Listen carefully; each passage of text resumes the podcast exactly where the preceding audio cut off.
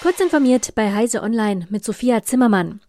Das Durcheinander nach der Übernahme von Twitter droht für Elon Musk nun zu handfestem Ärger mit der Politik zu werden.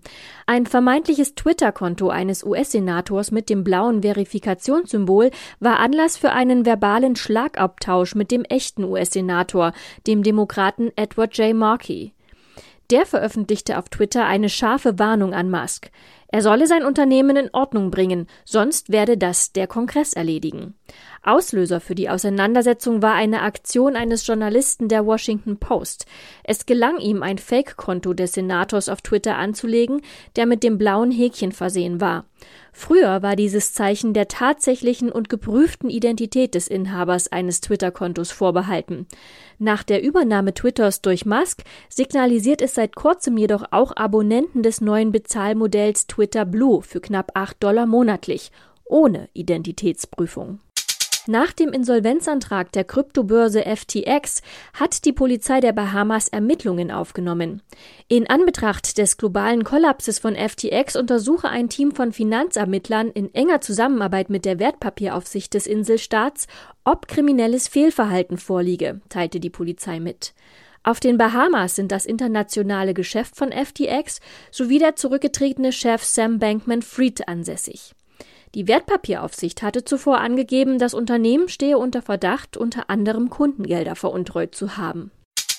Der experimentelle, unbemannte und wiederverwendbare Raumgleiter X-37B der Raumfahrtabteilung der US-Streitkräfte ist wieder gelandet und hat mit einer Missionsdauer von 908 Tagen im Orbit einen neuen Rekord aufgestellt. Das teilte der US-Konzern Boeing mit, der das Raumschiff gebaut hat. Die sechste Mission sei ein Erfolg gewesen. Insgesamt waren die beiden gebauten Exemplare jetzt 3774 Tage im Weltraum. Was genau der Raumgleiter im All macht, war lange geheim. Boeing spricht jetzt von einem Experiment zur Solarenergie, einem erfolgreich ausgesetzten Satelliten und mehreren Versuchen für die US-Weltraumagentur NASA in Vorbereitung von interplanetaren Missionen und von permanenten Basen im Weltall. Gelandet ist der Raumgleiter auf dem Kennedy Space Center in Florida. Und zum Schluss noch eine Meldung in eigener Sache. Heise Online startet einen neuen Podcast. Im Tech Crime Podcast Bits und Böses nimmt sie meine Kollegin Isabel Grünewald mit in die dunklen Ecken des Internets und zeigt anhand echter Fälle die Angriffsmaschen der Cyberkriminellen. Sie spricht sowohl mit den Expertinnen und Experten aus den Redaktionen von Heise Online und CT als auch vom LKA, dem Verbraucherschutz oder der Opferhilfe Weißer Ring. Die erste Folge gibt es am Dienstag. Werbung.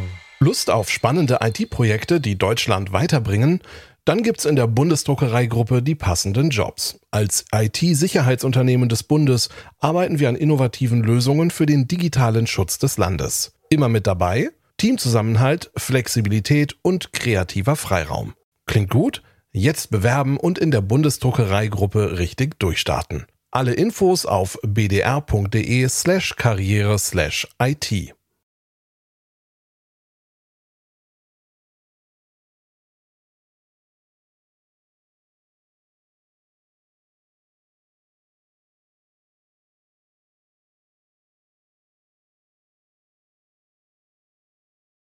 Diese und weitere aktuelle Nachrichten finden Sie ausführlich auf heise.de.